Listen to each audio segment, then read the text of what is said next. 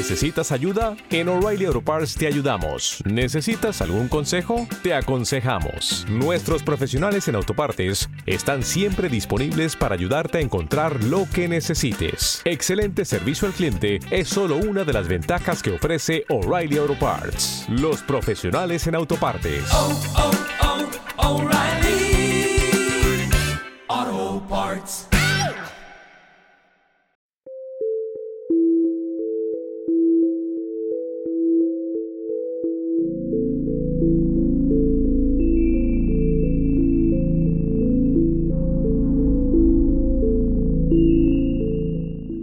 Único de lo que podía hablar Toby desde el 1 de octubre en adelante era sobre Halloween. Era al fin lo bastante mayor como para entender la fiesta y poder escoger disfraz conscientemente. Estaba emocionadísimo.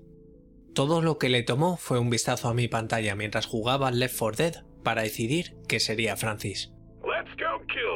Había algo en ese motero grande y barbudo que odiaba todo que fascinaba a Toby. Me hizo introducirle en profundidad al lore de Francis, y entre los dos recopilamos las suficientes fotos de referencia para poder empezar a crear su disfraz. Sacrifiqué algunas prendas viejas y conseguí otras de saldo para crear el mejor disfraz de Francis. También conseguí unas pistolas de plástico que se pudiera colgar del cinturón.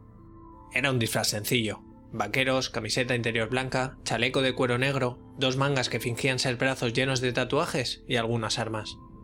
Cuando terminamos, era evidentemente un disfraz casero, pero Toby estaba encantado. Se puso tanto el chaleco las semanas previas a Halloween que hubo que lavarlo varias veces. Me pidió que le acompañara disfrazado de Bill después de que le hablara el resto de personajes. Iba a ir a una fiesta a la que mis amigos insistían mucho en ir, pero ver su carita de pena no pude decirle que no. Solo nos quedaban un par de Halloweens antes de que me fuera a estudiar a la universidad, y quería que fueran especiales. A pesar de que gasté mucho menos tiempo en preparar mi disfraz, Toby estuvo encantado, y pasó a llamarme Bill más veces de las que me llamaba por mi nombre real. Cuando finalmente llegó la noche de Halloween, Toby estaba disfrazado y con las botas puestas una hora antes de que tuviéramos que salir. Guantes fuera de la mesa, Francis, dijo mamá con una sonrisa. Toby suspiró, pero se quitó los guantes sin dedos y dio un mordisco a su hamburguesa con toda la energía de un niño que se prepara para una larga noche de recoger caramelos. Me estaba recriminando el estar comiendo muy despacio, ya que yo aún no me había puesto el disfraz, cosa que le preocupaba mucho. Tienes que prepararte. ¿Te va a llevar mucho? ¿Tienes todo preparado? ¿Cuánto va a llevarte? ¿Aún no has terminado? Estaba irritado y enternecido por su entusiasmo a partes iguales, e hice todo lo posible para mostrar que estaba tan interesado en nuestra noche de truco trato como él.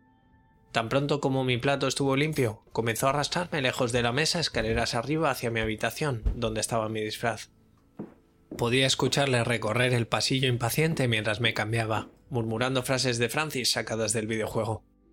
Cuando ya estaba vestido y listo, me arrastró escaleras abajo e hizo que nuestros padres nos tomaran un millón de fotos en distintas poses y localizaciones de la casa y el jardín.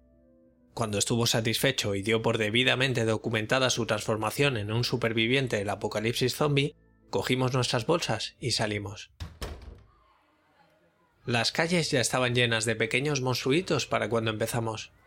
No nos llevó mucho hasta que acabamos junto a un grupo de amigos vecinos de Toby, acompañados de sus padres, y fuimos de casa en casa con un grupo de ya de por sí entusiastas niños espoleados por el azúcar. A pesar de que Toby ya había explicado nuestros disfraces un par de veces, no le importaba hacerlo de nuevo a cualquiera que estuviera dispuesto a escuchar las hazañas de Francis y Bill en su lucha contra los no muertos. Peter está adorable, le dije a la señora Mulligan mientras esperábamos a los niños en su última parada.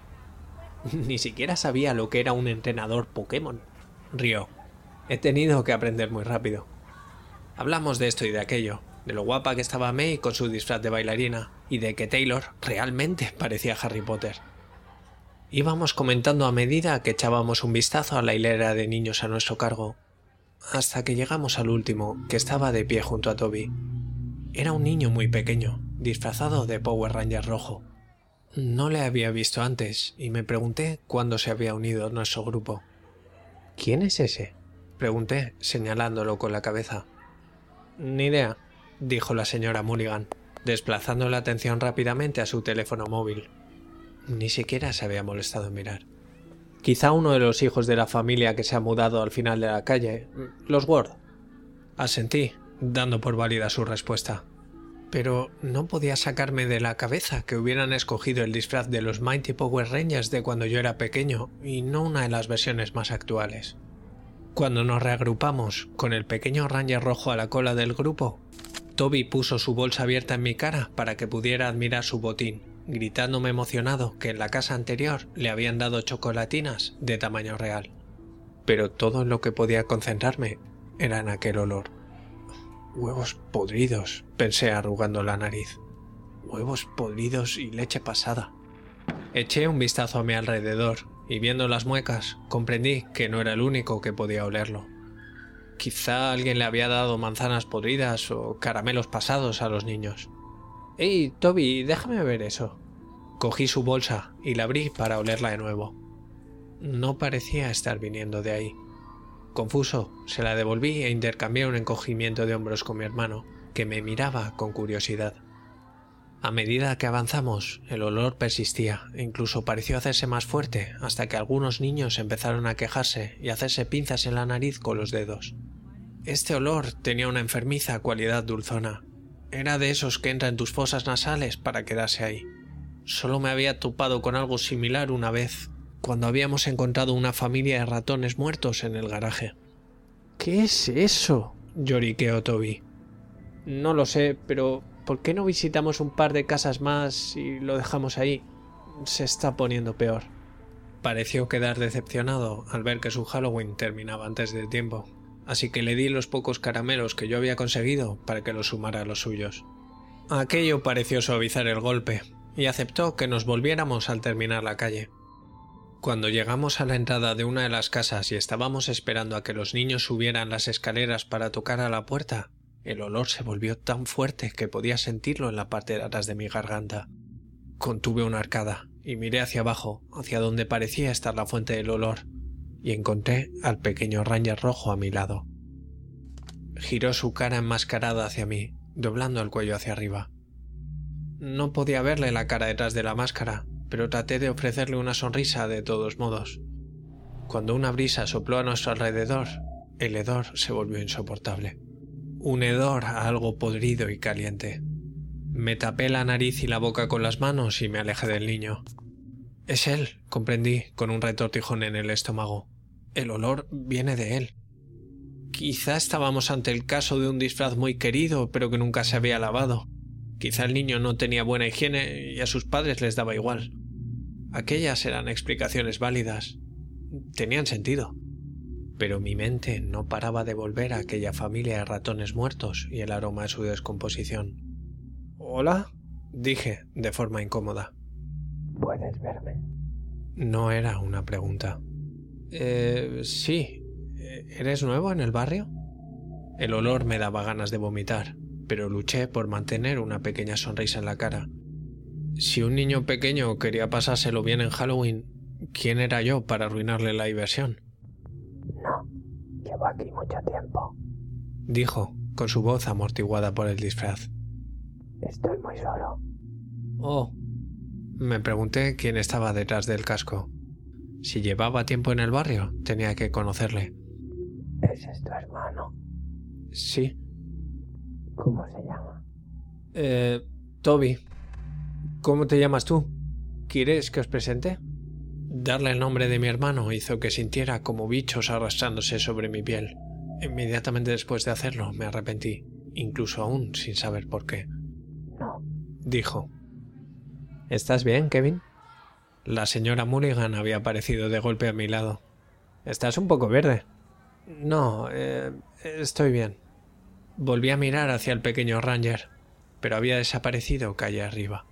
Se me pasó por la cabeza entonces que no llevaba una bolsa para los caramelos. Me distrajo la señora Mulligan diciendo Quería presentarte a la señora Ward. Te la mencioné antes. Ella y su familia se acaban de mudar unas casas más abajo. La saludé todavía un poco aturdido y elogié su disfraz de bruja.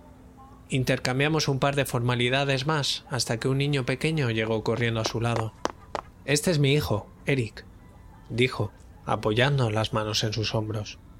Miré al niño, que se había escondido detrás de su madre, asustado por el hecho de que le estaba mirando con los ojos muy abiertos. Si aquel era el niño de los Ward, entonces no podía serlo el niño con el que acababa de hablar. Nos había acompañado toda la noche. Un sentimiento enfermizo crecía al fondo de mi estómago, y me alejé de ellos con ella a mitad de frase. No podía explicarlo, pero estaba súbitamente aterrorizado, y supe que tenía que encontrar a Toby. Tenía que apartarlo de aquel niño que olía como la muerte. Busqué entre los niños que volvían de la última casa, busqué con ansiedad la cara de mi hermano pequeño con su barba pintada, pero no estaba por ninguna parte. ¿Toby? le llamé, con la voz llena de miedo. ¿Toby? El resto de padres se detuvieron y empezaron a mirarme con preocupación. ¿Ha visto alguien a mi hermano? Va vestido como un motero. ¿Alguien? Me estaba poniendo histérico, yendo de niño en niño buscando a Toby. Yo le he visto, dijo muy calmada una niña pequeña. Tuve que contenerme para no agarrarla por los hombros. ¿Dónde? Se fue por ahí, señaló más allá de la carretera, hacia el bosque, con la calabaza de plástico colgando de su pequeña mano. Me giré hacia donde señalaba, y ahí, justo detrás de la línea de árboles, pude ver por un momento a Toby caminando de la mano del Power Ranger rojo. ¡Toby! Grité su nombre y comencé a correr, pero choqué contra un grupo de gente disfrazada y caí con fuerza contra el suelo. Ni siquiera se había girado. Para cuando pude ponerme en pie, Toby se había desvanecido. De todos los presentes aquella noche, soy el único que recuerda haber visto a un niño pequeño disfrazado de Mighty Power Ranger. Algunos recuerdan aquel mal olor. La señora Mulligan y la señora Ward recordaron que yo tenía mal aspecto. Pero, más allá de eso, nadie recordaba nada fuera de lo habitual. La policía batió los bosques durante una semana, envió alertas ámbar durante el mes siguiente y mantuvo el caso abierto por un año. Jamás se halló ningún rastro de Toby o del pequeño raño rojo.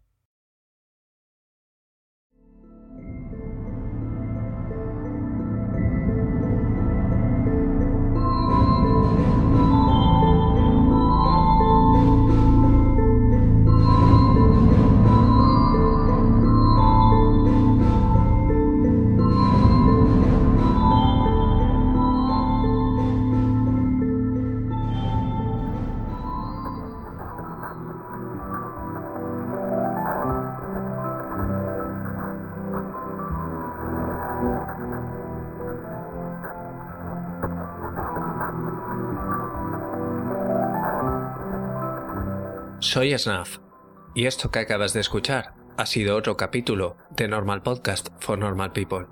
Puedes seguir la cuenta del podcast en Twitter en arroba normalpodcast-bajo.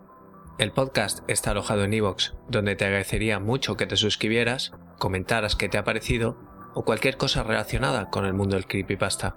También puedes escucharlo en Spotify y en iTunes, donde te agradecería mucho una reseña. Por supuesto, también puedes seguir el canal de YouTube que se llama lo adivinaste, Normal Podcast for Normal People, donde también estaría muy bien si te suscribes.